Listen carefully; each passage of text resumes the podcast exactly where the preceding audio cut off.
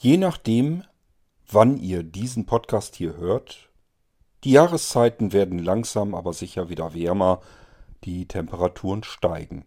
Dann und wann komme ich auf die Idee, hast du nicht auch Lust, ein Eis essen zu gehen, Cappuccino zu trinken, in der Sonne zu sitzen?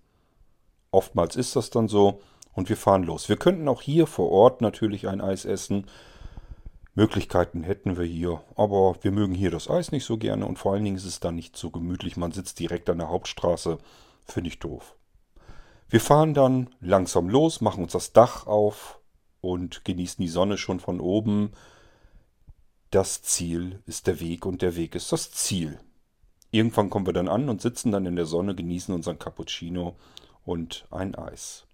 Unsere blinde Protagonistin besucht ihre Freundin in Magdeburg und die beiden haben genau dieselbe Idee. Aber für die beiden wird das Ganze ein echtes Abenteuer. Das Eiscafé erstmal zu finden und was dann sonst so alles passieren kann. Das sind Dinge, die sind mir so im Alltag sicherlich eher noch nicht passiert. Aber ich kann mir gut vorstellen, dass sie mir passieren würden in derselben Situation, in der sich die Anja befindet. Lauscht der schönen kleinen unterhaltsamen Geschichte und wir hören uns dann wieder im nächsten Irgendwasser. Vielleicht, wenn es dann wieder eine Geschichte von und mit der blinden Anja gibt. Geschrieben und gelesen von Caroline Geist.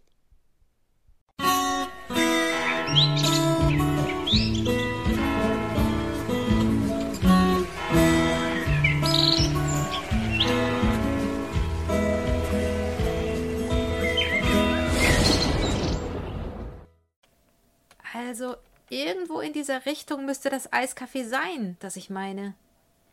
Maike geht mit ihrem Stock voran, ich hänge hinten an ihrem Rucksack, in dem die Einkäufe verstaut sind.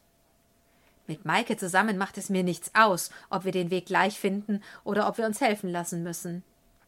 Zudem sind wir ja hier in ihrer Heimatstadt Marburg, so dass ich ihr getrost das Ruder überlassen kann. Huch! Ein hölzernes Geräusch, das der Stock verursacht. Das muss eine Baustelle sein. So ein Mist. Die ist sonst nicht da. Maike versucht, den Bauzaun zu umrunden. Da spricht uns ein netter Herr an. Da kommen Sie nicht drum. Können wir Ihnen helfen? Ja, wir suchen das Eiscafé Venezia. Wir sind hier auch fremd, aber wir werden es schon finden. Ich nehme Sie und meine Frau nimmt ihre Schwester. Wir lassen ihn in dem Glauben. Während Maike von dem eifrig plaudernden Herrn geleitet wird, folgt mit mir die etwas stillere Gattin. Ah, da vorne kommt ja dann auch das Eiscafé, verkündet nun der Herr. Dankeschön, das finden wir dann schon, meint Maike siegessicher. Herzlichen Dank für Ihre Hilfe.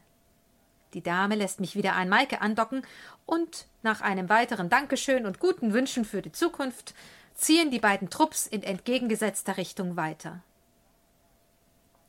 Die waren ja nett, sagt Maike. Meinst du, du findest den Eingang? Ja, das klappt schon. Ein Freund, der mich neulich begleitete, meinte, kurz vor dem Eingang wären Arkaden. Das würde man gut hören. Hier halt es doch so. Könnten das nicht deine Arkaden sein? Wir tasten uns langsam nach links zwischen die Säulen. Plötzlich fährt ein Lastwagen auf uns zu.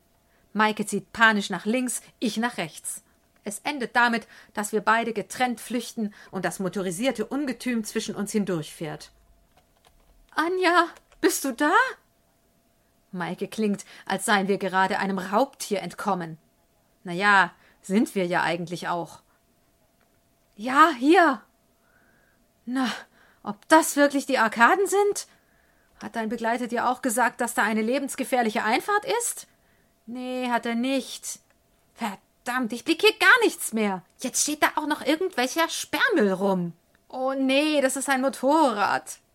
Nun muss ich doch lachen. Na, hoffentlich hat das der Besitzer nicht gehört, wie du sein Riesenbaby nennst. Ist mir auch egal. Der soll seine Kiste nicht so blöd in die Landschaft stellen, murrt Maike. Immerhin haben wir uns wiedergefunden und uns aus dem Gewirr von Säulen und Motorrädern befreit. Billy wäre das nicht passiert. Andererseits wäre es mit seiner Hilfe auch nicht so lustig geworden. Wenn ich je einen Roman über Blinde schreibe, heißt er Gefangen in den Arkaden. In Anbetracht der Vielzahl an Titeln, die dir ständig einfallen, müsstest du ab jetzt mindestens fünfzehn Jahre ohne Unterbrechung am Schreibtisch sitzen. Sonst kriegst du die ganzen Romane zu all den Titeln nie fertig, meint Maike kritisch. Das wird schon allein deshalb nichts, weil mein Kurzzeitgedächtnis die Titel noch nicht mal über den Weg nach Hause rettet. Ich will sie immer aufschreiben, aber bis ich daheim bin, habe ich alles vergessen. Ist immer nur Situationskomik. Wie hieß der letzte noch? Blindfisch auf hoher See? Siehst du, nicht mal den habe ich mehr gewusst. Naja, Titel erfinden ist auch leichter als Romane dazu schreiben. Wir gehen langsam weiter. Du, da ist eine Tür. Muss ein Geschäft sein. Ich will mal wissen, was da ist. Da war ich noch nie drin. Spricht's und steigt auch schon die zwei Stufen hoch, die zur Tür führen. Ich schnuppere. Riecht irgendwie undefinierbar. Ich tippe mal ganz dreist auf Antiquitäten. Maike bevorzugt einen Handyshop. Guten Tag, die Damen. Sie wünschen? Entschuldigung, was ist das für ein Geschäft? Wir sind ein Juweliergeschäft. Ah. In welcher Preisklasse haben Sie denn Eheringe? will Maike nun wissen. Nun, das beginnt bei. Der Herr fängt an, einiges aufzuzählen. Darf ich Ihnen etwas zeigen? Ach, nein, danke, das hat noch etwas Zeit wehrt Maike schnell ab, und wir machen einen flotten Abgang, da uns das Kichern unaufhaltsam vom Zwerchfell in die Kehle steigt. Na, du hast vielleicht Nerven, sage ich bewundernd. Das hätte ich mich nicht getraut, einfach da reinzugehen. Wieso? Wenn ich wissen will, was das für ein Geschäft ist? Fragen kostet doch nichts. Ein paar Türen weiter ist sich Maike sicher, das Eiskaffee gefunden zu haben. Wo ist denn bitte ein Tisch frei? Ein Tisch? Die Frage klingt irritiert. Wo wollen Sie denn hin? Zum Eiscafé Venezia. Da sind Sie hier falsch. Das ist nebenan. Sie sind im Totolotto gelandet. Nun müssen wir doch beide lachen. Als wir endlich vor unseren Eisbechern sitzen, gibt es natürlich genug Gesprächsstoff. Also wie hast du heute im Haushaltswarengeschäft bloß die Kasse gefunden? frage ich. Die Verkäuferin hatte uns durch verwinkelte Regalreihen zu den Butterdosen geführt, war dann aber ans Telefon gerufen worden. Mutig und sicher hatte Maike tatsächlich das für mich undurchsichtige Labyrinth bis zur Kasse durchwandert. Na, wenn du das ständig machen müsstest, könntest du das auch. Hier sind die Leute oft nicht so hilfsbereit. Sie lassen einen einfach machen, da sie den Anblick von herumsuchenden Blinden gewöhnt sind. Da würde ich oft ziemlich alt aussehen, wenn ich mir nicht selber helfen würde. Wirklich klasse, wie Maike das meistert. So viel Mut habe ich nicht. Ich kaufe lieber mit meinen Eltern oder mit Freundinnen ein. Doch da Maike seit drei Jahren allein wohnt, ist sie zur Selbstständigkeit gezwungen. Daran sieht man mal wieder, dass es unter den Blinden ebenso unterschiedliche Begabungen und Vorlieben gibt wie unter den Sehenden. Diese Erkenntnis erweist sich bereits 15 Minuten später wieder als sehr wahr. Nachdem Maike und ich bezahlt haben, warten wir noch zehn Minuten, da dann unser Taxi kommt. Diesen Luxus leisten wir uns heute, damit wir den komplizierten Heimweg nicht wieder suchen müssen. Leider befindet sich der Teil des Cafés, in dem wir sitzen, ein Stockwerk über dem Eingang und der Theke. Wir machen uns, ich wieder an Maikes Rucksack hängend, auf die Suche nach der Treppe. Dabei tasten wir uns langsam an einem Tisch vorbei, an dem offensichtlich zwei ältere Damen sitzen, die sich angeregt über Freundschaft und Treue unterhalten. Mist, hast du dir gemerkt, wo die Treppe war? Ich muss leider auch passen. Die muss doch irgendwo hier in dieser Richtung sein. Die Unterhaltung der beiden Damen verstummt jäh. Na super. Maike ist langsam ungehalten. Da sitzen doch zwei, die sehen doch, dass wir suchen. Warum helfen die uns denn nicht? Ja, ja, sich großartig über Freundschaft unterhalten, aber zwei Blinde hängen lassen. Die sehen doch, wo die Treppe ist und könnten uns kurz hinführen. Ich bin sprachlos. So kenne ich Maike noch gar nicht. Wir sind keine zwei Meter von besagtem Tisch entfernt, so dass die in Stummheit verfallenen Kaffeezanten uns unter Garantie hören. Jetzt dreht sich Maike sogar noch mal um, als sie sagt: Tja, das macht wohl Spaß, zwei Blinden beim Suchen zuzugucken, wie? Ja, schauen Sie nur genau hin und amüsieren Sie sich. Wenn alle so hilfsbereit wären wie Sie, dann sehe die Welt aber furchtbar aus. Jetzt stößt Maikes Langstock an das Treppengeländer. Vielen Dank für Ihre nette Hilfe. Jetzt habe ich die Treppe auch alleine gefunden. Machen Sie weiter so. Maikes trockene und ehrliche Bemerkungen sorgen dafür, dass ich kichernd, aber voll Bewunderung hinter ihr ins Erdgeschoss gelange.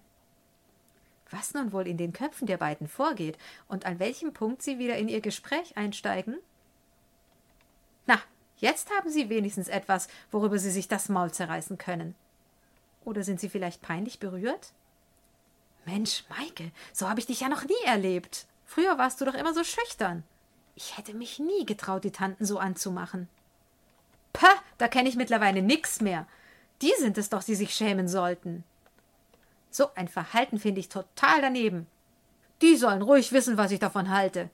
Hast du gemerkt, wie still die plötzlich geworden sind? Die haben doch genau mitbekommen, dass wir was suchen. Und dann einfach zuzuschauen und uns machen zu lassen. Pfui.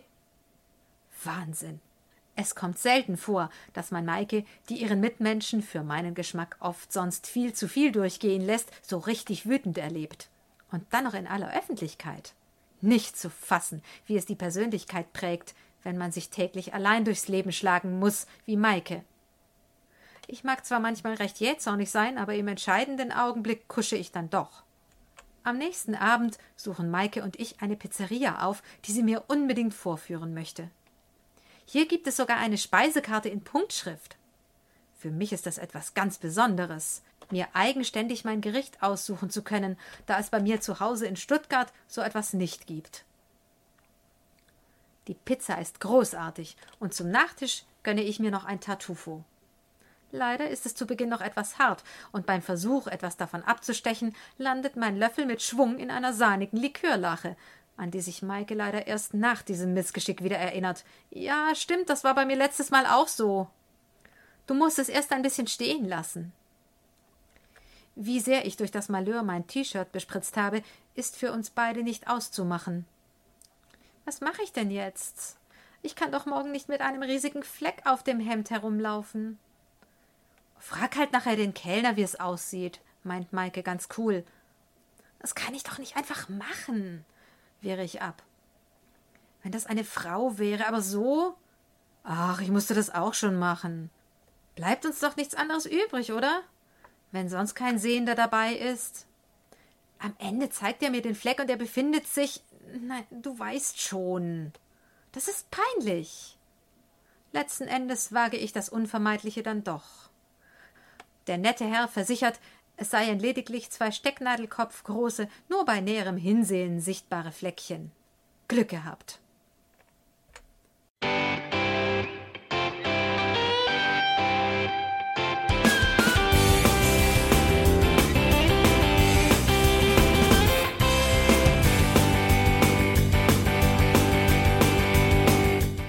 Das war Irgendwasser von Blinzeln.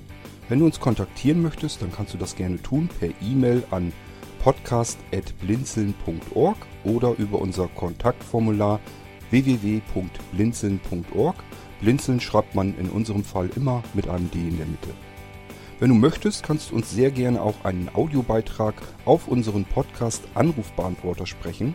Der hat in Deutschland die Telefonnummer 05165 439 461. Und wenn du uns aus dem Ausland anrufen möchtest, dann ersetze einfach die erste 0 gegen die 0049 für Deutschland.